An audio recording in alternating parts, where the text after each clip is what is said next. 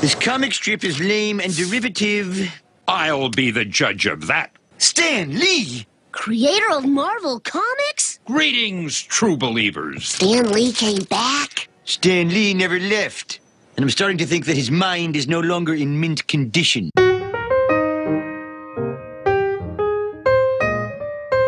Ja, ich bin mal wieder äh, nach langer Zeit, ja, ist ja wie in alten Zeiten, sind wir mal wieder im Comicladen, grober Unfug in der Torstraße. Und Susi ist da. Hi! Super Überraschungsgast sozusagen. Special Gast da. Und Mike ist da. Hallo Mike. Hi. Und wir sprechen heute über ja, das letzte Jahr. Mal gucken. Ähm, wie war denn für euch so das letzte Jahr? Bei mir äh, beruflich super stressig, deswegen bin ich praktisch gar nicht dazu gekommen, Comics zu lesen. Weil Susi ist ja Mitglied der Justice League Genau. und deswegen immer sehr eingespannt. Absolut, genau. Wir mussten noch Vor mal allen schnell Dingen- Amerika retten und was machen die Idioten? Die wählen trotzdem Trump. Wir sind immer noch am Boden zerstört. Also sie ist doch eher Mitglied der Avengers. Immer noch eher so auf der Marvel-Seite. Immer noch absolut Marvel-Seite. Ja. DC hat mich leider komplett verloren. Ja. Und auch nicht mehr zurückgeholt. Hast du mal einen Blick geworfen in die ähm, Young Animals rein?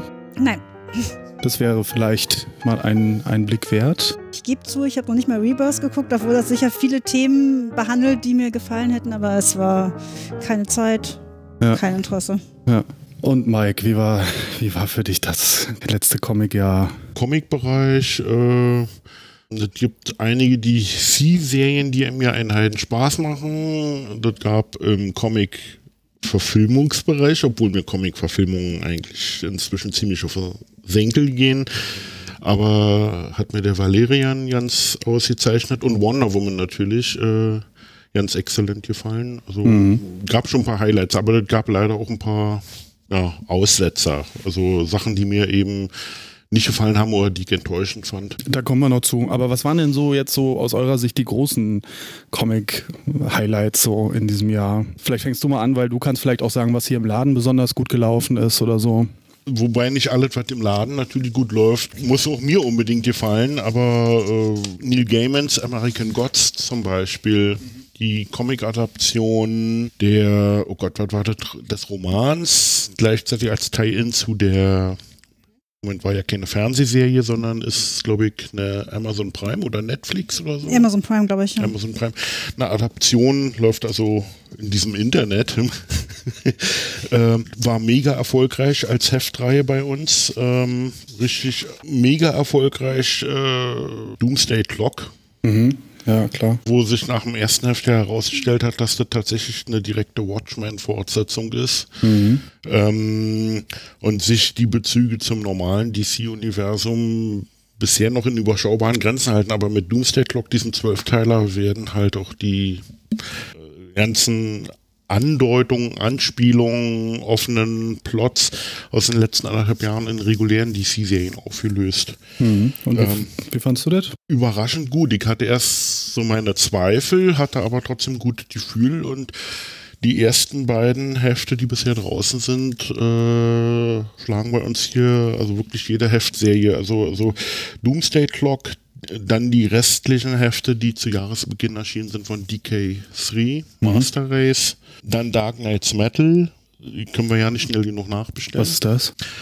Arbeitstitel war mal Dark Crisis. Gott sei Dank konnten die Autoren dann den Redakteur davon überzeugen, bitte nicht schon wieder Crisis im Titel, auch wenn das bei DC Tradition hat, sondern äh, das nennt sich Dark Knight, äh, Dark Knights Metal. Ähm, eine Invasion aus dem dunklen, Multi dunklen Teil des Multiverse, also bei DC. Äh, dann unglaublich viele, ich weiß nicht, knapp zehn One-Shots, die zum Teil schon in der dritten, vierten Auflage sind und, und in der Regel, also wir müssen die Teile ständig nachbestellen.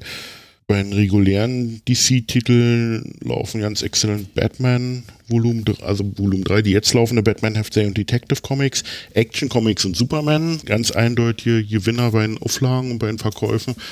Dank Rebirth und ähm, Looney Tunes DC, diese Sp- One-Shots, die es gab im Sommer. Ja. Da ganz speziell das Elmer Fudd Batman Crossover, Oh ja. von Tom King. Äh, Das, das, das sah interessant aus. Großartiges Heft. Das ist so eine realistische Interpretation von diesem Bugs Bunny stimmt. Elmer. Genau, ja, das, das Raffinierte bei der He- Heftreihe war, Die Hauptgeschichte vorne ist realistisch gezeichnet. Das heißt, man sieht die Looney Tunes, also in realistischer Optik. Also in dem Bugs Bunny Legion of Superhero Special sieht dann Bugs Bunny halt ein bisschen realistisch aus. Aber die Backups hinten drin, die Kurzgeschichten, da drehen sie den Spieß um. Also in dem Elmer Fudd Batman Special, in dem Backup, sieht Elmer Fudd dann wieder aus, wie, aus den, wie man es aus den Cartoon kennt. Und Batman sieht aus, so würde er aussehen, wenn er ein Looney Tune wäre. Das ist Okay. total, ist total geil. So, bei den Marvel-Titeln, der Legacy One-Shot, der lief ganz großartig und dann Mighty Thor natürlich. Captain America hat eindeutig gewonnen, seitdem die äh, Legacy-Nummerierungen wieder eingeführt wurden. Das liegt meiner Meinung nach an dem Autoren und Zeichner, zumal vorher uns hier reihenweise die Kunden abgesprungen sind oder die Leser abgesprungen sind für Captain America, weil kein Mensch wollte Captain America als Pseudo-Nazi lesen. Das wollt ihr noch nicht mal Chris Evans haben. So, Miss Marvel läuft nach wie vor gut. Und äh, Peter Parker, der neue startete Peter Parker und äh, also Spectacular Spider-Man und der Amazing Spidey. Und ähm, bei den kleineren Verlagen, American Gods hatte ich schon erwähnt von Dark Horse Comics, äh, Elf Quest Final Quest, alles was mit Hellboy oder BPRD zu tun hat, Mike Mignola. Wie kommt das? Also, Es soll ja auch neu verfilmt werden. Ich glaube, das hat doch mal wieder Aufmerksamkeit gebraucht. okay.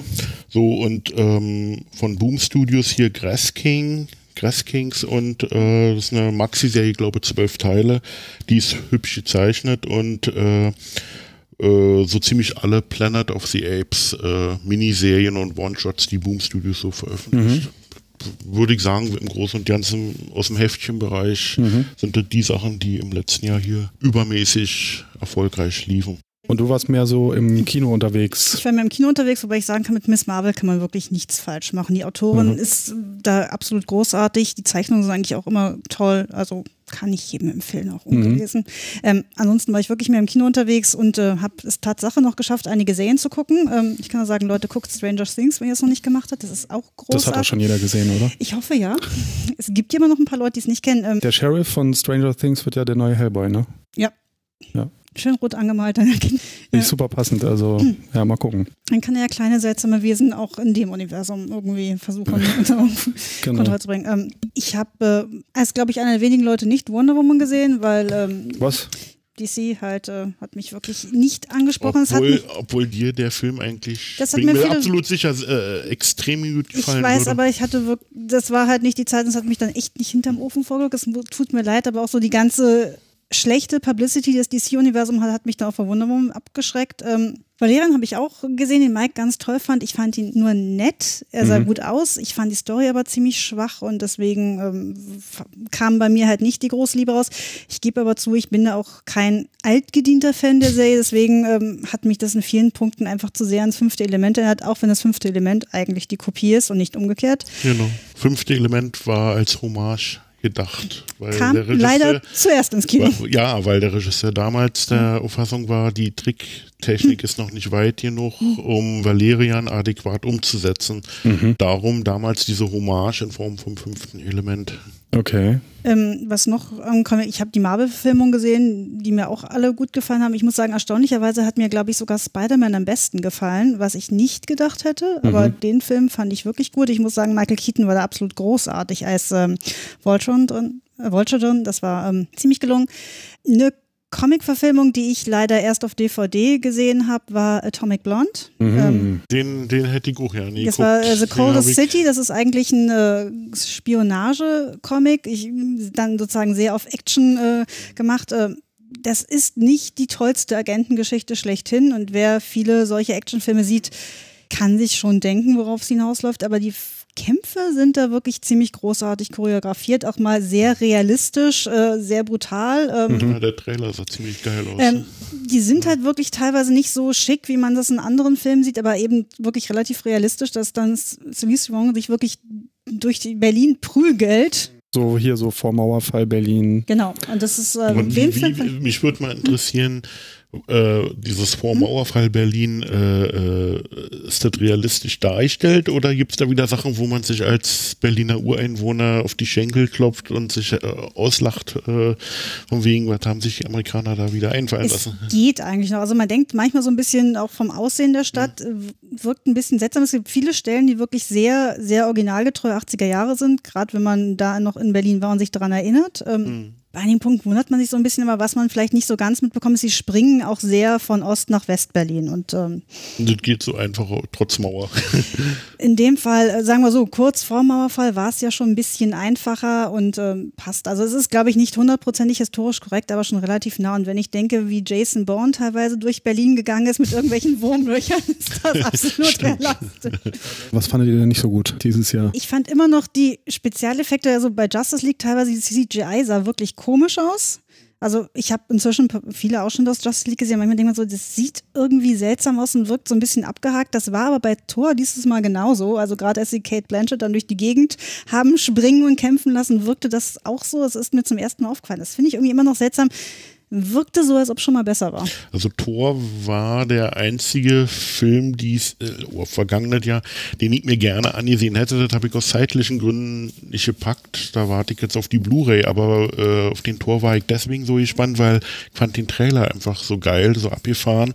Vor allen Dingen, weil in einigen Szenen noch typische Jack Kirby-Designs zu sehen waren, äh, im Hintergrund oder so. Allein das hat mir schon genügt, mir zu sagen, da sind die Macher offensichtlich mit Liebe zum Detail rangegangen. Also ich fand den Film auch ziemlich gut. Ähm, Ich glaube, um ganz großartig zu finden, hätte der Humor ein bisschen anders sein müssen. Das war nicht so ganz meine Wellenlänge. Das ist aber bei Humor ja immer so. Wem es dann gefällt, dem, der hat es, glaube ich, großartig gefunden. Kate Blanchett war super da drin.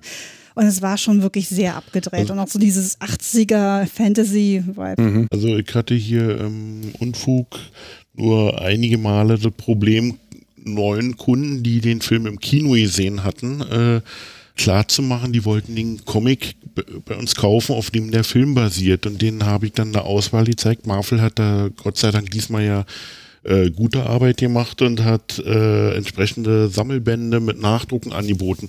Äh, aber den Kunden zu erklären, dass äh, diese ganzen Marvel-Filme nie auf einem, auf einer Geschichte basieren, sondern äh, ein Sammelsurium sind. Die nehmen sich einen Plot aus der, aus der Geschichte und ein paar Figuren aus der Geschichte und mixen daraus eine neue Story, die so ähnlich ist. Aber das ist leider nicht unbedingt jedem Kinogänger oder Zuschauer oder, oder Kunden Die wollen dann das Comic, machen. Die das wollen einen zum Comic haben, der äh, identisch ist äh, mit der Filmhandlung und ähm, einige Kundinnen legen sehr Wert darauf, dass die Figuren, dass dann Thor so auszusehen hat im Comic wie der Schauspieler. Also bitte, warum nicht? Kann es ja verstehen, aber, aber äh, so funktioniert das eben nicht. Und, Das ist dann sehr enttäuschend, wenn er nicht aussieht wie Chris Hemsworth. Und bei der Justice League äh, fällt mir noch ein, den habe ich nämlich tatsächlich im Kino gesehen, weil, gebe zu, äh, Wonder Woman hatte ich mir im Kino angesehen.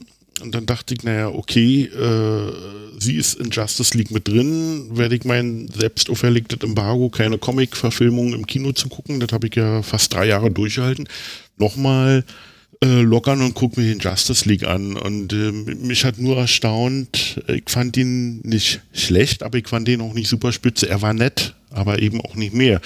Was ich nur nicht nachvollziehen konnte, war, warum der weltweit in den Medien äh, so derart schlecht geredet wurde, weil da waren, da haben sich die sogenannten Journalisten an Sachen zum Teil hochgezogen, das konnte ich wirklich nicht mehr nachvollziehen. Da hatte ich schon das Gefühl, äh, einer schießt sich drauf ein, das kommt beim Leser gut an, jetzt und alle anderen effen's nach. Also, also glaube weil so es schlecht wie der Film geschrieben wurde, war er wirklich nicht. Ich glaube, also ich fühlte mich gut auch unterhalten. daran, dass DC mit seinem Filmuniversum generell einen schlechten Ruf hat. Und dann ist es leicht darauf einzuhauen, aber es ist dann auch manchmal so, dass Leute dann wirklich, wenn Fehler angesprochen werden, sie auch eher sehen. Ich meine, Green Lantern ist teilweise auch wirklich richtig zerrissen worden. So grottig war warte. der Film jetzt auch nicht. Der war nicht gut, Ich aber der war ich- jetzt nicht das Schlimmste, ich was wollte jemand gerade sagen, weil Green Lantern, da ging es mir damals ähnlich. Der war nett, aber er war auch nicht so schlecht, wie er überall geredet wurde. Ich glaube aber manchmal liegt es auch daran, dass wenn man weiß, was man einem beim Film erwartet, dann ist es leichter, ihn dann zu sehen und die Fehler vielleicht dann auch nicht ganz so schlimm zu finden, als wenn man wirklich ohne Erwartung reingeht und dann rauskommt und denkt, was für ein Käse. So habe ich zum Beispiel bei Valerian gemacht. Als ich in Valerian reingegangen bin, bin ich mit der Erwartung reingegangen, hoffentlich bauen sie mit der Comicvorlage keine Scheiße und, und der Film äh, wird wenigstens halbwegs anständig und gibt halbwegs anständige Comics wieder. Und äh, ich habe mir den Film bisher zweimal angesehen und äh, ich bin davon also total begeistert. Vor allen Dingen macht es einen Spaß, weil der Film ist mit einer unglaublichen Liebe zum Detail angefertigt. Es gibt Szenen, äh, da tauchen im Hintergrund irgendwelche Charaktere auf. Wenn man die zwei, inzwischen so 22 Einzelheiten plus diverse Kurzgeschichten, wenn man die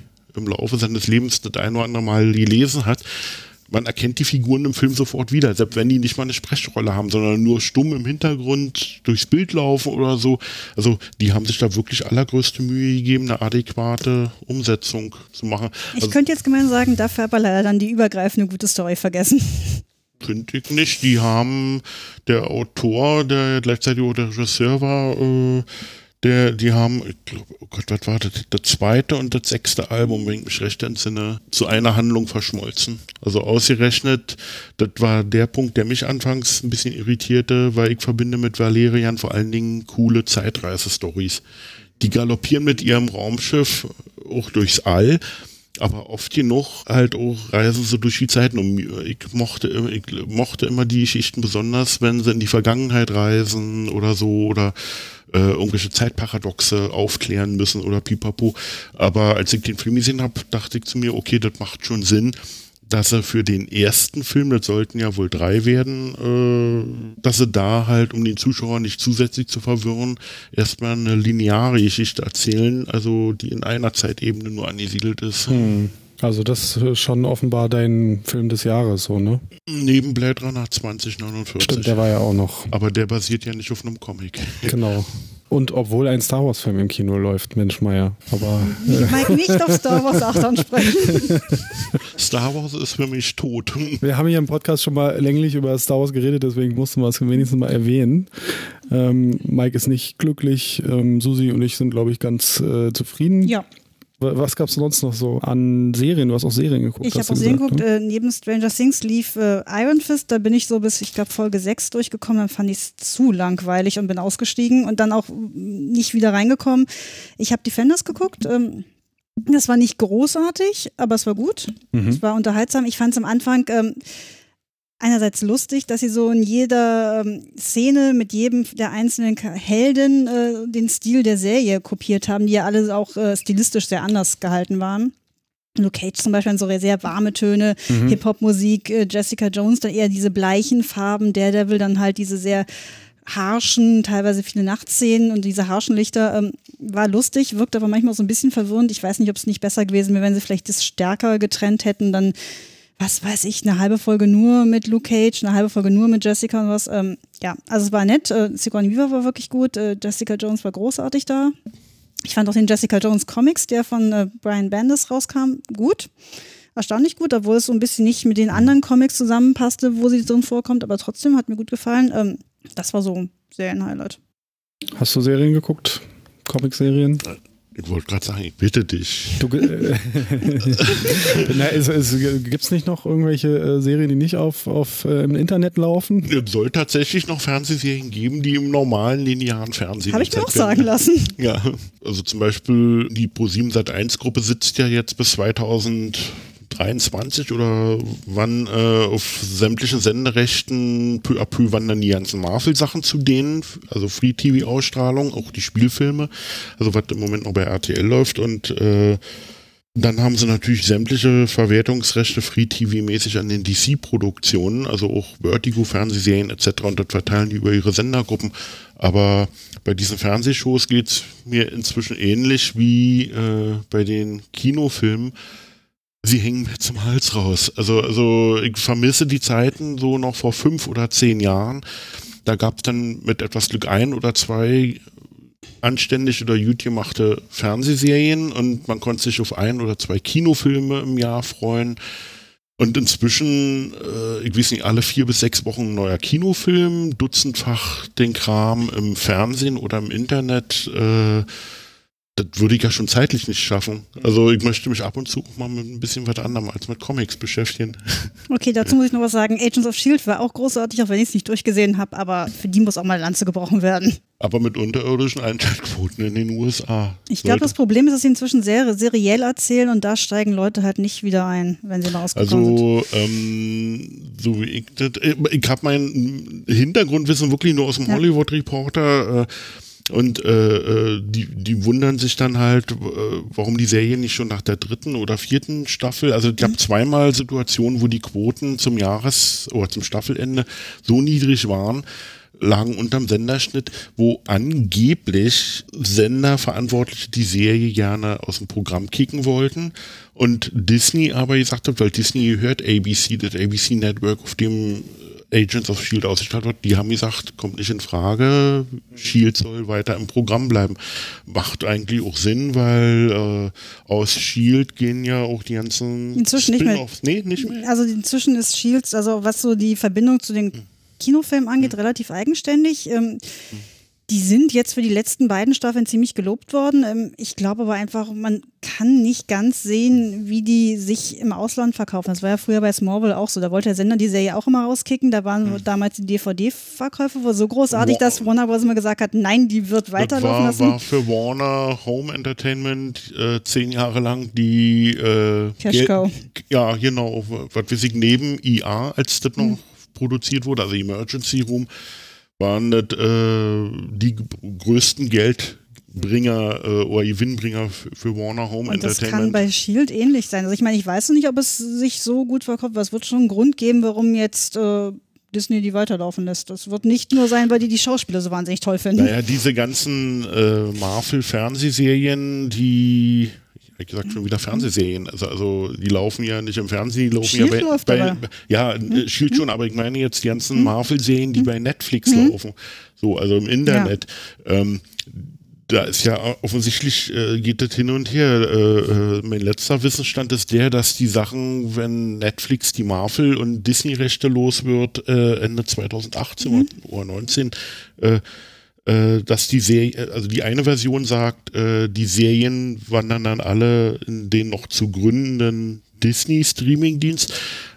Andere Version lautet, die Serien werden alle eingestellt und auf diesem Disney-Streaming-Dienst durch neue Serien ersetzt mit anderen Inhalten. Das hängt wahrscheinlich davon ab, wie die Rechte sind. Also wenn äh, Disney da keine Rechte hat, würden die die garantiert dann einstampfen und ansonsten werden die dann ähm, Disney gehört ja alles bald. Ja. ja, so gefühlt schon, ne? Also ja. es gibt jetzt eigentlich, ähm, was gibt's noch? Uni ganz großen. Also Universal gehört ihnen noch nicht, Paramount und äh, Warner Bros. Oh, da können wir uns demnächst freuen, Star Trek versus Star Wars, wenn sie das noch kaufen sollten. Oh ja. Na, ich finde, äh, in den USA mich irritiert das wirklich etwas, dass da noch niemand eingegriffen hat aus der Politik oder so. Weil, Unter äh, Donald Trump. Eingreifen, wenn große Firmen noch größer werden. Na, naja, weil, weil die haben jetzt, äh, wenn sie sich dann die 20th Century Fox einverleibt haben, also wohl 90 oder 91 Prozent von allem, was zur 21st Fox gehört, das ist dieser Überkonzern und dazu gehört die Fox Fernsehstudio, Fox äh, Spielfilm. Studio, das ganze Film- und Serienarchiv und so weiter, wenn sie sich das alles einverleibt haben, dann haben die in den USA wohl Disney äh, mit Marvel, Lucasfilm, Pipapo und was sie sich alle aufgekauft haben, einen Marktanteil von über 40 Prozent. Im Vergleich ja. zu anderen Studios. Muppets, Simpsons, X-Files. Stimmt. Das äh, ist eine endlose Liste von tollen Franchises, die da jetzt, äh, ja. Und alle können endlich in Disney World stattfinden. ja, man muss es auch mal positiv sehen, ne?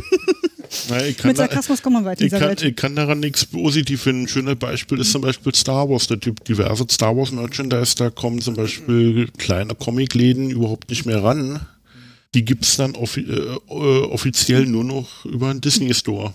Also da könnte ich jetzt Dutzende von Man Beispielen nennen. Man kann auch nennen. sagen, ein gutes Beispiel war ja Episode 8, wo die äh, Disney wirklich mit regelrecht mit Gewalt die Kinos gezwungen hat, die Filme äh, extrem aufzuzeigen, extrem lange, also da wirklich äh, die, die Macht eingesetzt. Und die Mieteinnahmen ja. äh, erhöht haben. Die und das wird demnächst, also je mehr Filme die bringen, desto mehr wird das noch so weiterkommen. Und bei Episode 7 haben sie das schon mal gemacht und sind damit durchgekommen, jetzt haben sie bei 8 schon wieder gemacht und so steigert sich das. Äh, die nutzen knallhart ihre Marktmacht auf, wenn man, äh, aus, wenn man bedenkt, wie mies es den Disney Studios noch in den 80er Jahren ging und jetzt stehen Ja. sie da äh, Kann man, King. kann man aber jetzt einem Unternehmen auch nicht wirklich vorwerfen. Ne? Da muss man dann schon bei der Politik anklopfen und Ja, nur äh, Ähm. äh, das, das mag sein, was ich, ich verstehe nur einige Fans nicht, die vollkommen äh, ohne das zu hinterfragen, äh, das einfach geil finden, dass Marvel jetzt zu Disney gehört oder halt geil finden, dass Star Wars jetzt zu Disney gehört, so weiter und so fort. Äh, ohne sich Gedanken darüber zu machen, mal zwei, drei Ecken weiterzudenken, was bedeutet das in den nächsten Schritten, wie zum Beispiel, dass, dass Disney jetzt Druck auf die Kinos macht, dass Disney bestimmte Merchandise nicht mehr zulässt hier an die Comic-Shops, sondern nur noch über eigene Läden ver äh, äh, ver vertreiben will.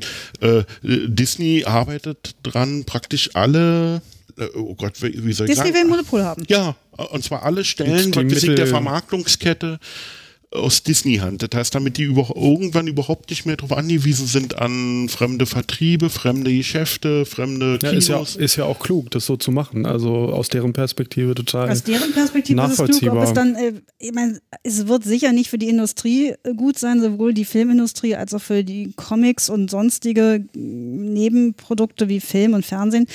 Ich frage es, ob es langfristig natürlich auch für sie gut ist, weil Konkurrenz belebt schon das Geschäft. Und äh, wenn Disney äh, dann sozusagen die Ki- Kino- oder gerade den Blockbuster-Markt komplett dominiert, dann müssen die sich auch keine Mühe mehr geben. Das ist der nächste Punkt. Ich privat äh, gehe seit den 80ern sehr gerne ins Kino.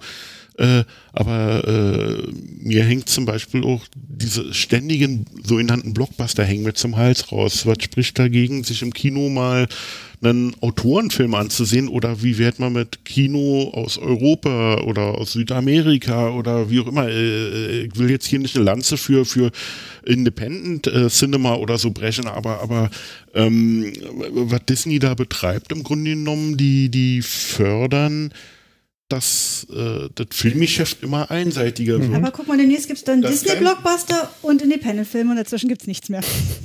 Ja, aber äh, und, äh, und du musst auch sehen, das wandert halt auch viel ins Fernsehen ab. Ne? Also ähm, was nee, in Nicht Serien, in, leider nicht ins Fernsehen, sondern ins Internet. Netflix und Co. In Serien, ne? in TV-Shows. Und ähm, das hat sich halt, hatten wir ja auch schon zu Genüge das Thema. Ähm, da finden jetzt halt ganz andere, ganz total interessante Autorengeschichten auch teilweise statt, ne? ähm, die vorher vielleicht im Kino sonst äh, stattgefunden hätten. Vielleicht wird Kino dann wirklich nur noch dieses große Event-Ding von Blockbustern irgendwie mit 3D und Laser und Weil sich äh, das nur lohnt und alles andere ist dann irgendwann. Ja. Also, also ich habe mir, seitdem der Zoopalast wieder eröffnet wurde, modernisiert oder so, äh, dagegen nicht nur gerne in den großen Saal, um da halt die Blockbuster zu gucken, wie den Valerian oder oder oder äh, Star Wars, sondern ähm, äh, die haben äh, in den kleineren Sälen, ich glaube Kino A oder B, das ist ausgestaltet, die Wände mit echten Bücherregalen, mit echten Büchern, die kann man aus dem Regal nehmen. Also das sieht wirklich aus wie eine wie ein hübsch hergerichtetes Bücherzimmer mit einer riesen Leinwand und so. Und da laufen dann die passenden Filme dazu. Also mehr so kleinere Produktionen oder Independent-Kino oder so. Und das macht wirklich Spaß, sich in der Atmosphäre dort dann solche Filme anzusehen. Das muss nicht immer hier Krawallkino sein. Was auch ganz schön ist. Ich habe hier noch Krawallfilme auf Blu-ray zu Hause, was weiß ich, aber, aber Wollen wir jetzt mal- noch jeder einen Nicht-Krawall-Film empfehlen? ja, Ja, genau. das können wir gerne machen. Aber ja, ich, ich glaube, Tra- Trainspotting 2 letztes Jahr war geil. Die göttliche Ordnung. okay, machen wir gleich. Aber ich glaube, das wird auch bleiben. Also das wird nicht völlig verschwinden, glaube ich nicht. Also Naja, was wegbricht in der Mitte sind die ja, mittelgroßen Produktionen. Es gibt dann Ja. wirklich nur noch Independent Cinema, die wirklich hier Geld sammeln Mhm. gehen müssen, um den Film äh, produzieren zu können. Und dann gibt's die mega großen Produktionen und da wird's, finde ich, in den letzten Jahren immer einseitiger, weil ich habe so das Gefühl, die Hälfte aller Großproduktionen ist inzwischen irgendwas mit Superhelden. Aber war das nicht auch früher? Ich meine, wenn ich denke, wie viele Western es gab, da muss es ja auch wirklich Kino-Schwemmen geben. Die waren Ja, sicher in- nicht solche riesen Blockbuster wie jetzt. in 50ern und 60ern hatten wir eine Westernwelle, dann Ende der 60er, Anfang der 70er eine kleine SF-Welle mit 2001 und den Planet der Affen-Filmen und so ähm, und einigen anderen Produktionen hier Soul and Green und Ja, ähnlichem. wir Ja, hatten und noch dann mal diese ganzen Romantikwellen. Ich meine, es gibt ja auch noch kaum sozusagen Romcoms. Die gibt es ja auch kaum noch im Kino. Die gab es ja auch manchmal wirklich wie Sand am Meer. Und gefühlt alle zwei Wochen eine neue. diese Weil Hugh Grant jetzt in Rente ist, deswegen glaube ich. Das muss ich sagen. Julia Roberts geht jetzt auch nur noch lieber in die ernsthaften Filme. Mist, dass, aber auch. dass diese Megaschwemme an Superheldenverfilmungen, dass das derart lange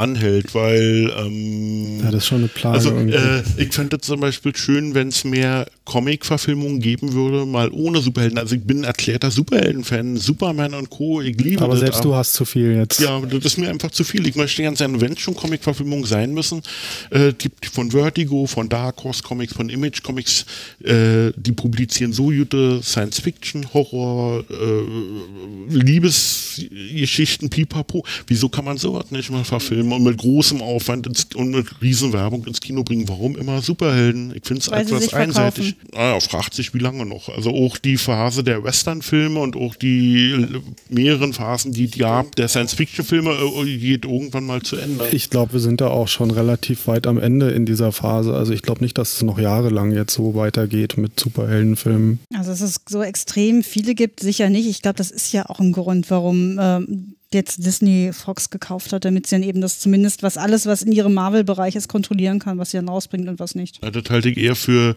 den willkommenen Nebeneffekt. Der Hauptgrund wird schon sein, dass sie mit dem äh, Aufruf von Fox äh, Material haben, äh, womit sie da ihr, ihren Streaming-Dienst Natürlich, bestücken die, können. die das denken andere- auch schon langfristig. Die haben das, also nicht nur einen einzigen Grund, wie einige sagen, es ging nicht darum, die X-Men gegen die Avengers kämpfen zu lassen, sondern die haben da schon sehr, sehr viele Ja. Gründe gehabt.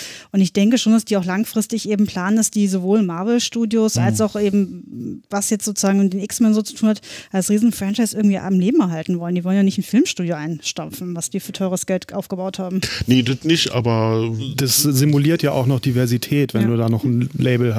Ja, aber die Zahl der äh, 20th Century Fox Produktionen, sagen Experten, wi- wird zurückgefahren werden und in die frei werdenden Slots in den US-Kinos äh, wird Disney dann eigene Produktion, also vom, vom Disney eigenen Studio oder, oder von seinen Sublabels hier Marvel, Lucasfilm und so weiter und so fort reindrücken. Oder Pixar. Pixar war ja witzigerweise mal eine Lucas eine Abteilung von Lucasfilm, die Lucas dann in die Eigenständigkeit entlassen hat und dann wurden die ja auch von Disney geschluckt, wie es sich gehört. Und dann ist Lucasfilm auch noch heim in die Familie gekommen. Ja, Heim ins Reich.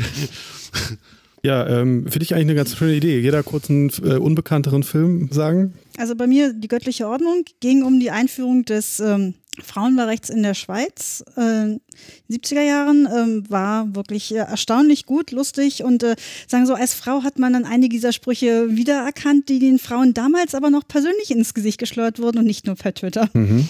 Mike? Ich würde sagen, von den Sachen, die ich letztes Jahr im Kino gesehen habe, als kleineren Film würde ich tatsächlich noch den Trainspotting 2 bezeichnen. Mhm. Der hat mir großen Spaß gemacht. Äh, ansonsten gucke ich mir solche Filme dann, die laufen ja meist auch nicht lange im Kino, eine Woche, zwei Wochen. Wenn ich sie da dann verpasst habe, dann werden die als Blu-ray oder DVD gekauft. Aber da würde mir jetzt akut kein Titel einfallen.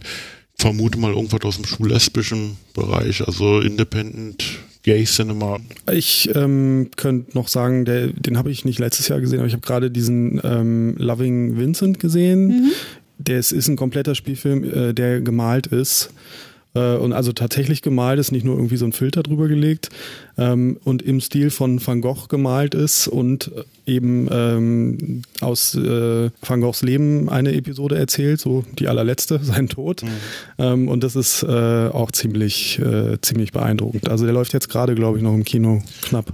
Ein Film fällt mir ein, der ist aber schon etwas, der ist neun oder zehn Jahre alt. Den habe ich mir als südamerikanische Import-DVD bestellt, weil der Inhalt, die Darsteller etc., das fand ich alles sehr interessant. Dann hatte ich die Trailer auf YouTube gesehen. Äh, der hatte auch, ich glaube, eine goldene Palme oder silberne Palme damals von Cannes erhalten. 2007 musste die gewesen sein. Äh, den kriegt man nur in Portugiesisch mit englischen bzw. deutschen Untertiteln, weil in dem Film wird grundsätzlich nur Portugiesisch oder Deutsch gesprochen. Spielt 1942, geht um einen Kriegsdienstverweigerer, also einen deutschen, jungen deutschen Mann, der praktisch nach Südamerika geflitzt ist, um nicht zur Wehrmacht zu müssen, sich dann als Aspirinverkäufer verdient. Aspirin, oh Gott, wie hieß der Film? Aspirin. Äh, das ist im Grunde genommen wie so eine Art, ähm, also ich hatte das Gefühl, ich gucke so, so ein Buddy-Movie, weil der freundet sich dann dort mit einem Einheimischen an, der begleitet ihn dann in den einzelnen Orten. Man lernt äh, teilweise die skurrilsten, schrägsten Leute kennen. Ähm, der Film hat auch einen recht melancholischen Schluss, also mir hat er gefallen wenn mir jetzt nur der Titel einfallen würde, Aspirin, Aspirin, Vultures and krieg's nicht mehr zusammen. Hm. Auf jeden Fall, und der war so ja äh, nominiert für einen Auslands-Oscar in dem Jahr. Und das waren so verschiedene Faktoren, wo ich mir dachte, verdammt nochmal, äh, der Film interessiert mich jetzt so sehr, der wird jetzt geordert und dann wird er geguckt und der hat mir auch sehr gut gefallen dass der Hauptdarsteller ganz nett aussieht, spielt auch noch eine Rolle, ja. Mhm. Okay, dann können wir, glaube ich, eine Runde drehen vom Film auch so ein bisschen zum Comic zurück. Großes Thema, der MeToo-Hashtag ist ja dann tatsächlich auch ein bisschen in den Comic-Bereich übergeschwapptes Thema, ne? Nicht so riesengroß natürlich wie im Filmbereich, aber wie habt ihr das so ja. wahrgenommen? Also das Thema mit Belästigung von Zeichnerin, äh, Durchzeichner, äh, Redakteure und also was war immer mal wieder ein Thema. Es sind ja immer wieder mal entweder Leute gefeuert worden oder es gab eben Riesenaufschrei, wenn Leute nicht äh, gefeuert wurden. Aber es war immer so ein bisschen so ein Sturm im Wasserglas. Ähm, ob das jetzt bei der Comic, äh, im Comic-Bereich wirklich komplett äh, Feuer fängt, so wie dann beim Filmbereich, weiß ich nicht. Da gab es jetzt eigentlich so an großen Fällen nur diesen Eddie Bergenser von DC, ne? Ja, ja, wobei da mich eigentlich nur erstaunt hat, dass der gute Mann ausgerechnet dann auch noch als Oberredakteur der Superman-Titel äh, sich jahrelang auf den Posten halten konnte. Weil äh, Gerüchte gab es schon seit Jahren, ich treibe mich halt logisch als Superman-Fan und Sammler äh, auf diversen Websites herum, teilweise Webseiten, die das Gras wachsen, die auch Connections haben in die entsprechenden Redaktionen oder so. Und Gerüchte gab es halt wohlgemerkt schon seit Jahren. Und ähm, was dem Mann wohl das Genick gebrochen hat, wie ich finde, vollkommen zu Recht, war das dann, ich weiß nicht mehr welche Zeitung, das war eine große amerikanische Tageszeitung, wird wahrscheinlich wieder eins von diesen Tabloids gewesen sein mit riesen Überschriften. Ihn zusammen mit, äh, ich glaube, zehn oder elf anderen mit Foto auf die Titelseite gehoben hat. Und äh, einen Tag später wurde er fristlos von DC gekündigt. Während vorher DC die Sache so gehandelt hat, immer wenn sich Kolleginnen oder Mitarbeiterinnen beklagt haben über Unverhaltens, nee, wie sagt man, unverhältnismäßiges Verhalten, betatschen oder, oder äh, dass der ihnen irgendwie auf die Pelle rücken wollte, dann reagierte in DC meistens entweder gar nicht oder aber das führte dazu, dass die entsprechenden Damen dann selber sich haben umsetzen lassen oder umgesetzt wurden in andere Bereiche, was natürlich auf Dauer nicht sein kann. Und ähm, ja, der ist fristlos gekündigt worden und, und jetzt seit ein paar Tagen geistert halt durch die Medien, dass äh, der 95-jährige Stan Lee, mhm. Ach ja, richtig. Marvels Münchhausen, was weiß ich, äh, äh, sich als äh, äh, Fan von Blasmusik geoutet hat. Das heißt also, er belästigt seine Krankenschwestern angeblich. Also ich habe den Erstmeldungen noch nicht so richtig Glauben schenken wollen, weil die Zeitung äh, war eine Brit ein britische Tablet, was darüber berichtet hat, das ist eigentlich bekannt dafür, dass die gerne im Dreck wühlen. So, aber das ist wie so ein Dammbruch. Jetzt kam eine Meldung, jetzt kommen auch Meldungen aus anderen äh, Quellen, was weiß ich, dass er sich bei anderen Gelegenheiten wohl auch daneben benommen haben soll. Ähm. Es wundert mich jetzt aber auch nicht wirklich nicht so richtig. Also es ist, ja so ein bisschen traurig, wenn ich mal sage, aber es wundert mich nicht wirklich. Ähm, was bei Stanley jetzt war so, wenn man, ich habe da auch nur so ein paar Berichte gehört, da meinten halt ein paar Leute, es klingt so, dass er zusätzlich noch ähm, ein bisschen senil oder dement geworden ist. Das kann ich nicht einschätzen. Es würde mich aber nicht wundern, wenn es die Sache eskalieren lässt und ähm, ich glaube auch wirklich, dass er da, dass da was dran ist und das ist auch schuld. Aber ich sage, am schlimmsten finde ich einfach, dass die Arbeitgeber dann auch sagen, sie lassen dann die ganzen Pflegerinnen wunderbar weiterarbeiten und äh, greifen nicht richtig ein. Ich was, was ich nicht verstehe, bei der ersten Meldung, die in der Zeitung hm? stand, warum dieser Pflegedienst, wenn das mehr als einmal vorkam, würde ich als Pflegedienst doch dann sagen, okay, dann setze ich künftig nur noch männliche Schwestern, also männliche Pflegekräfte mhm. ein. Ähm, warum sie das nicht gemacht haben und weiterhin Frauen hinschicken. Wahrscheinlich, also ich könnte mir vorstellen, dass er einmal Frauen vielleicht auch wirklich speziell gefordert hat. Äh, mhm. Wie gesagt, bei den Diskussionen, die ich hatte, wo dann auch viele Pflegerinnen sich gemeldet mhm. hatten, weil einige meinten, die Männer werden genauso belästigt. Sie meinten, es klang so ein bisschen, als ob er dement ist. Wie gesagt, kann ich nicht einschätzen, ob es wirklich jetzt daran ist. Aber meinten dann es sozusagen. Kann, es, kann, es, genau kann, es kann halt sein, äh, dass er dement ist. Kann aber auch sein, dass das ich glaub, die echt, ideale Ausrede nur Ich glaube ganz ehrlich, ist es, ich glaube ganz ehrlich, ist es beides erst 95. Da setzt dann irgendwann auch wirklich geistiges äh, geistige Fähigkeiten einfach so ein bisschen aus. Ich glaube aber nicht sozusagen, dass es jetzt nur daran liegt, sondern dass er auch früher schon Frauen sexuell belästigt hat, so traurig das klingt. Und, naja, Stan Lee, äh, ich habe den man nie persönlich kennengelernt, aber äh, aus den Medien in den letzten 20 Jahren, wenn man so Interviews liest oder gerade hier auf dem Unfugblog ja mal vor längerer Zeit ein Radio-Interview mit Jack Kirby online gestellt, wo dann Stan Lee anrief und äh, man äh, sofort merkte, wie, wie, wie die sich an, angiften. Also, also das, also Stan Lee scheint mir ein sehr selbstverliebter, von sich selbst überzeugter, eitler Selbstdarsteller zu sein, der gerne von sich behauptet, er hätte quasi das Marvel-Universum im Alleingang erfunden und Steve Ditko und Jack Kirby durften ihm näherweise ein bisschen helfen. Dass das alles ganz anders ist, ist ja inzwischen Gott sei Dank allgemein bekannt. Also Andererseits, der Mann ist 95 und wenn er wirklich debil sein sollte, äh, wenn man sich ein bisschen mit diesem äh, Thema beschäftigt, Sen Senilität und Pipapo, ähm, da kann sowas natürlich durchaus möglich sein, was weiß ich, dass, dass derjenige nicht mehr Herr seiner Sinne ist und dann alles anbaggert oder antatscht, äh, was nicht bei drei auf den Bäumen ist. Also. Wie gesagt, ich denke, es wird so eine Mischung aus beiden sein. Ich weiß es auch nicht genau, aber ich bin wirklich sehr geneigt, den Pflegerinnen dann auch zu glauben, die das ausleiten. Ich denke, wie gesagt, der Pflegedienst äh, sollte da eindeutig äh, zur Rechnung gezogen werden, dass sie sich nicht schützend für ihre Angestellten gestellt haben. Naja, und Marvel sollte Stan Lee vielleicht jetzt einfach auch mal Stan Lee sein lassen und in den Ruhestand schicken. Wäre vielleicht mal Zeit, ja. Der Mann ist 95. Ja, und Kirby wäre dieses Jahrhundert geworden, ne? Mhm. Wird das irgendwie gefeiert mit irgendwas? Naja, ähm, Kirby-Tag oder so?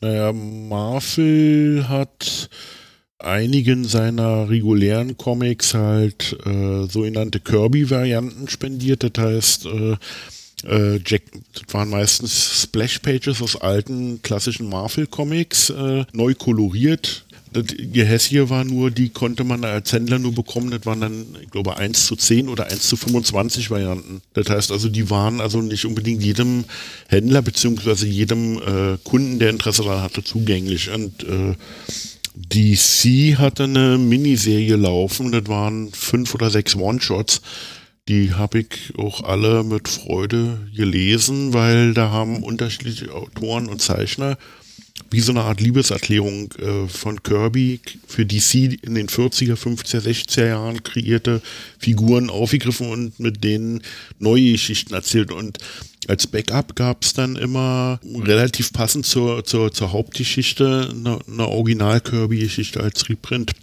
Dazu, glaube ich, immer noch ein, zwei Textseiten mit ein bisschen Background zu Kirby. Das fand ich war eigentlich ganz nett, vor allen Dingen zum normalen Coverpreis. Also das waren et etwas dickere Hefte, ich glaube 50 Seiten stark für, für vier oder fünf Dollar. Ähm, ich fand es ein bisschen schade. Ich hatte so gehofft, dass das Marvel endlich ein Einsehen hat und äh, dann zu Kirbys rundem Geburtstag den Fantastic Four vielleicht endlich die lange vermisste eigene Heftserie zurückgibt. Vielleicht oder, oder. gibt jetzt eine Chance, wo sie doch Fox zurückgekauft haben. Ja, davon gehe ich jetzt eigentlich sehr fest aus, weil, weil der, der einzige Grund, warum die Fantastic Four Heftreihe immerhin das allererste Superheldenteam von Marvel, damit fang, fing das Marvel Age eigentlich an. Äh, dass es die bei Marvel nicht gibt. Ich finde das grauenhaft. Äh, das habe ich hier durchaus auch schon erlebt bei Kunden, die dann der Meinung sind, na, die Avengers sind doch das Gründungsteam von Marvel. Wenn man denen dann erzählt, nee, die Fantastic Four, die gab es drei Jahre vorher und die Avengers wurden nur konzipiert als Gegenstück zur damals sehr erfolgreichen Justice League von DC okay, ich schweife jetzt sehr ab, aber das ist so eine Sache, die mich auch etwas irritiert, dass eine ganze Generation an Comic-Fans äh, jetzt da ist, die die äh, Origins und die Entstehungsgeschichten und auch den Hintergrund der Entstehung dieser Comicfiguren offensichtlich nur noch aus den Kinofilmen und den Fernsehserien kennt und sich für den eigentlichen äh, Punkt, nämlich die Comics, ja nicht mehr interessiert. Hm, Finde ich schade. Aber wir waren bei Kirby. Hm, sorry. Hm. Genau. Wie lange ist er schon tot? Oh Gott. Ungefähr Guck mich nicht an, keine Ahnung. 20 Jahre, 30 Jahre schon? 6. Februar 94. Ah ja, okay. Ja, und äh, lag bis zum Schluss fast ununterbrochen mit, mit Marvel im Streit. Mhm. Wollen wir noch ein bisschen vorausblicken, was ihr so im nächsten Jahr äh, oder in diesem Jahr vielmehr, äh, worauf ihr euch freut, was ihr vorhabt? Naja, ich als äh, Superman-Fan bin dann natürlich befangen. Ähm, Im April, so 18. April, äh, wird die Figur offiziell 80 Jahre alt. 18. April 1938 erschien Action Comics Nummer 1. Damals wurden US-Comics drei Monate vordatiert, darum, oder zwei Monate, auf jeden Fall Coverdate Juni 1938, aber erschienen Auslieferungstag war tatsächlich 18. April.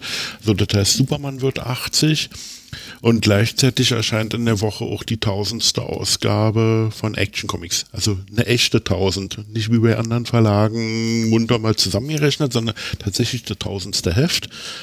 Ähm, da freue ich mich tierisch drauf und zeitgleich äh, veröffentlicht DC dann auch noch ein, weiß nicht, also da gibt es noch keine Details, ein ziemlich großes Poster, auf dem alle 1000 Cover drauf sein sollen. Wie das funktionieren soll, weiß ich noch nicht. Äh, Wahrscheinlich sehr klein. Mikroskopisch ja, wahrscheinlich. ja, äh, und dann kommt ja auch noch dazu, äh, und es gab ja auch Hefte, die hatten mehrere Cover. Hm. Also zum Beispiel seit der Rebirth-Ära zum Beispiel erscheinen viele DC-Titel mit frei bestellbaren Variant-Covern. Das heißt also jeder Heft mit zwei Titelbildern. Also wie das im Detail funktionieren soll, da gibt es noch keine Infos. Und dann Begleitbuch für 30 Dollar, knapp 400 Seiten stark mit ausgewählten Reprints von Stories und äh, Essays und historischen Abrissen von irgendwelchen bekannten Autoren, wobei DC da noch nichts bekannt gegeben hat, das soll wohl nächsten Monat erfolgen, äh, dass sie die Details sein. Also dieses Buch und die tausendste Ausgabe, da freue ich mich ein bisschen drauf. Hm. Mhm. Aber sag mal, wenn Superman jetzt auch schon 80 ist, hoffentlich wird er nicht auch noch senil und fängt an, Krankenschwestern naja, anzugraben. Naja, eigentlich, äh, das ist ja der offizielle Geburtstag, eigentlich wäre, wird er ja sehr schon 85, weil die Figur gab es ja schon äh, knapp fünf Jahre. Äh, Siegel und Schuster sind ja, damals waren sie noch Schüler, sind ja mit dem Konzept, Konzept hausieren gegangen bei diversen US-Verlagen und Pipapo Comic-Hefte in dem Sinne gab es ja noch nicht. Also er ist noch älter, es ist noch schlimmer. Wir hoffen, dass Louis Lane ein gutes Auge auf ihn hat. Genau. Wie sieht's bei dir aus? Hast Ja. du irgendwas, worauf du dich freust? Ähm, ich freue mich wahnsinnig auf die zweite Staffel von Jessica Jones. Die Mhm. erste fand ich großartig. Ich bin gespannt, wie die zweite wird. Ähm, ich bin inzwischen noch ziemlich neugierig auf Black Panther. Das ist eine Sache, auf die ich mich freue. Was habt ihr denn so für laufende Serien, die ihr lest gerade? Den meisten Spaß habe ich derzeit seit diesem, seitdem diese Rebirth-Event-Geschichte gestartet ist, mit Action Comics. Das ist mein Lieblingscomic und mein Lieblings-Superman-Titel. Dann Doomsday Clock finde ich bisher sehr interessant. Also wenn die äh, das Niveau der ersten zwei Hefte durchhalten bis zur zwölften Ausgabe, werde ich da sehr viel Spaß mit haben. Ansonsten lese ich gern von IDW die Star Trek Comics, die sind einfach großartig. Ähm, egal ob Miniserien oder, oder One-Shots äh, und egal auch in welcher Serie die Sachen spielen, also in welcher der verschiedenen Star Trek Fernsehserien die Sachen spielen.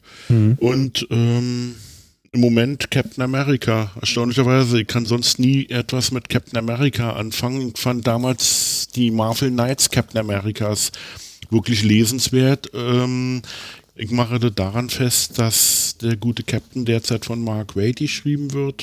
Ja, Mark Also- Waid kann selten was verkehrt machen. Und äh, äh, äh, der baut in die Figur und in die Geschichten, also die letzten drei, vier Hefte, äh, seitdem die angeblich alte Nummerierung zurück ist, äh, baut der in die Figur Sachen ein. Ich bin kein Captain America-Experte, aber, aber äh, da habe ich zeitweise das Gefühl, ähm, die Figur steht für ähnliche Werte wie äh, Superman, wenn er einen guten Autoren hat. Ist ja leider auch nicht immer gegeben. Nee, stimmt. Captain America äh, ist im Moment der eigentlich so, so ja der einzige Marvel-Titel, der mir durchgehend Spaß macht.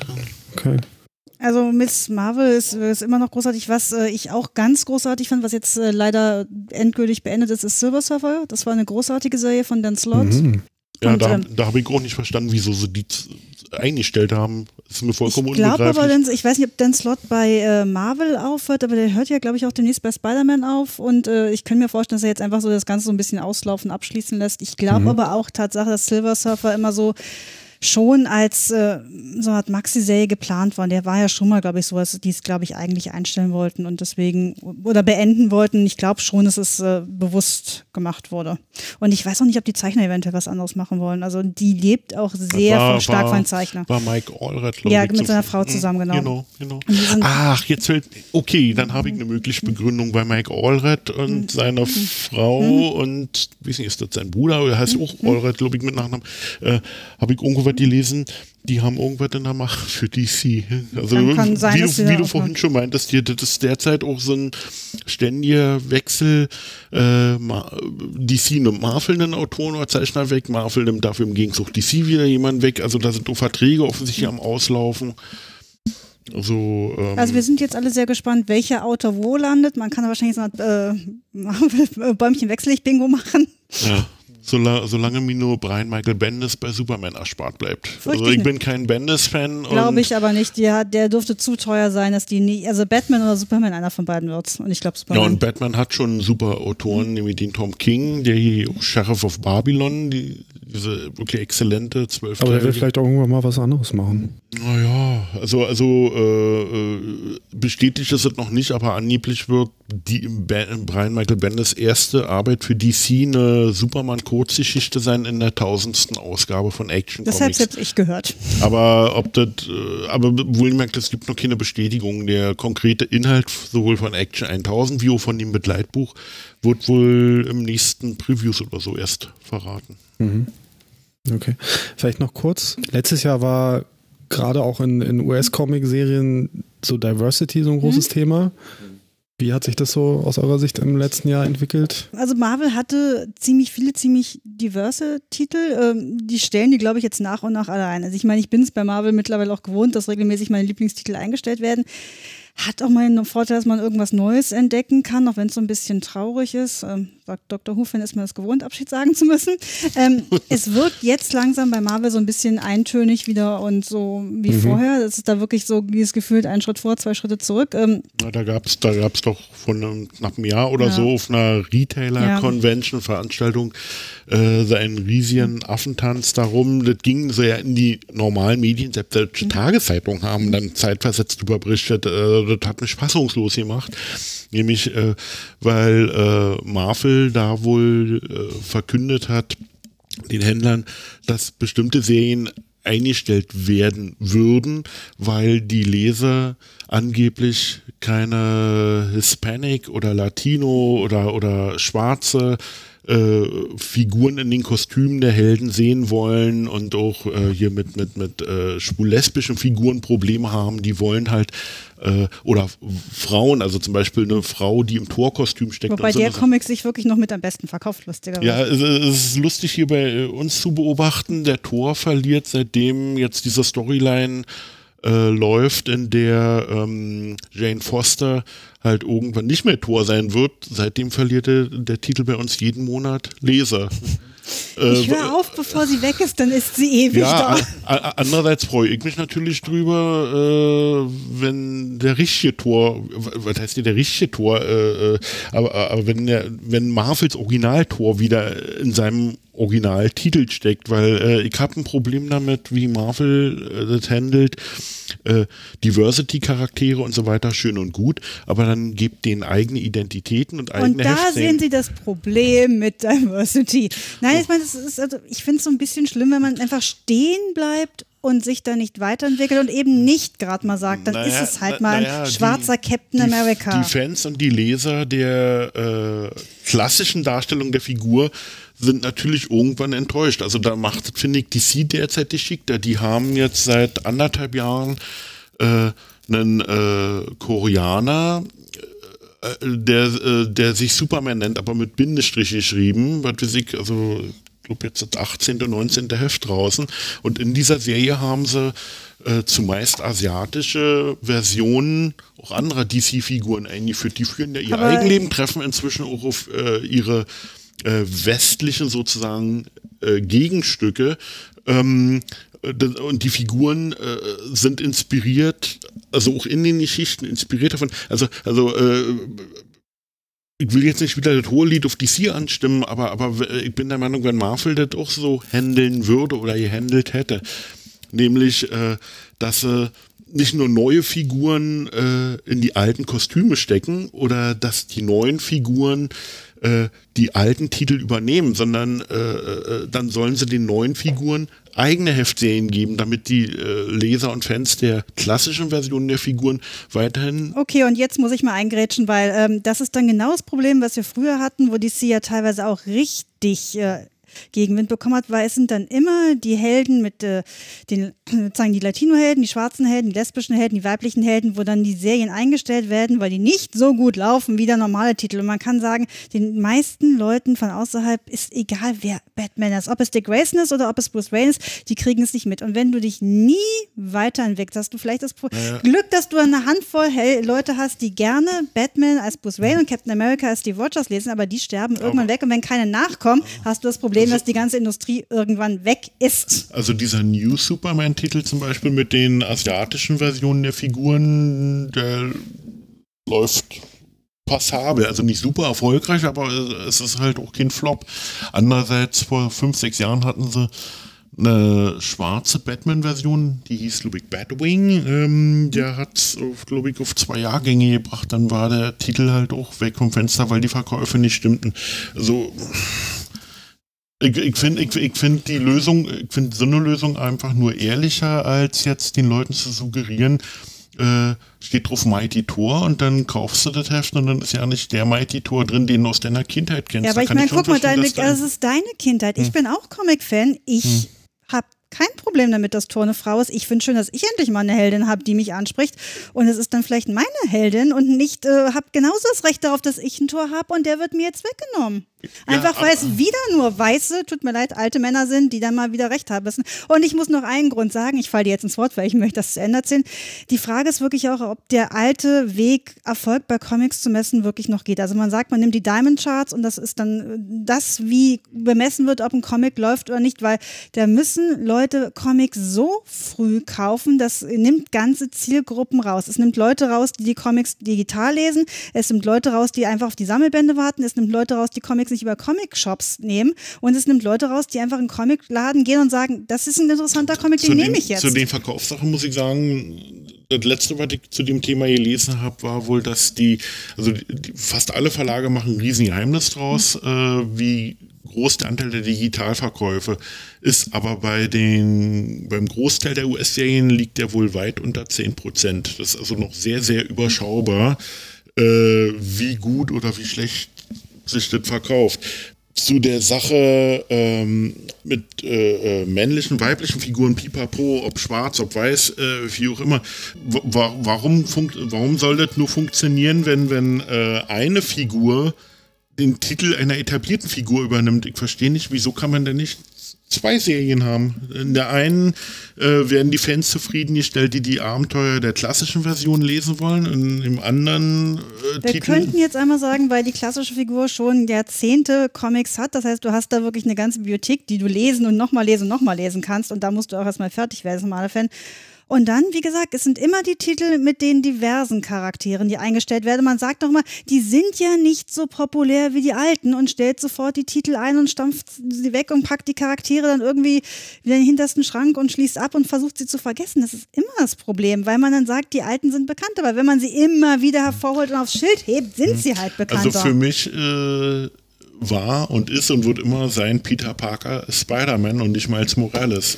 Gut, andere Leute sehen es anders und ähm, das wird auf jeden Fall ein Thema sein, was, äh, was bleibt, was äh, interessant bleibt und äh, sich auch vielleicht noch in noch viel wahnsinnige, wahnsinnigere Regionen ähm, entwickelt, als einfach nur jetzt auch mal ähm, farbige oder weibliche Helden mehr zu machen.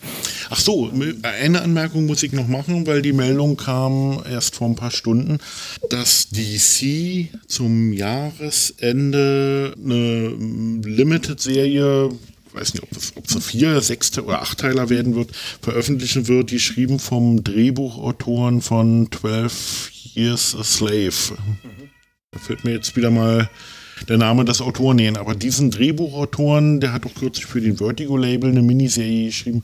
Der arbeitet an einer Serie, ähm, und zwar basierend äh, auf dem klassischen History of the DC Universe. Nur diesmal eine History of the DC Universe aus Sicht nicht der klassischen Superhelden, sondern aus Sicht der Transgender, schwul-lesbischen, schwarzen, gelben etc. etc was im Volksmund gerne immer als Minderheiten bezeichnet wird. Da wurden auch Namen von Figuren genannt, äh, die mir jetzt auch John Ridley.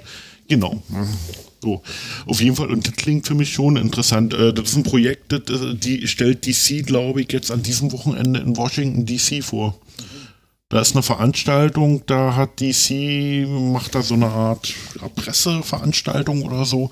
Und im Rahmen dessen wird äh, dieses neben anderen Comic-Projekten vorgestellt. Okay, da kann man ja gespannt sein. Ja, finde ich auch. Ja. Gut, dann äh, bedanke, ich, äh, bedanke ich mich bei euch, dass ihr äh, mal wieder dabei wart. Und ähm, schauen wir mal, was da auf uns zukommt dieses Jahr. Das war jetzt so eine Fernseh-langweilige. Beharrende Dinge, die da kommen. Genau, so Floskel-Style. Schalten Sie auch nächste Woche wieder ein, wenn Sie Dr. Bunsenbrenner sagen hören wollen. Also schalten wir nächste Woche ein. Mike vs. Susi. Wir reden über Episode 8. Genau. Juti, macht's gut. Bis dann. Tschüss. Ciao. Ciao.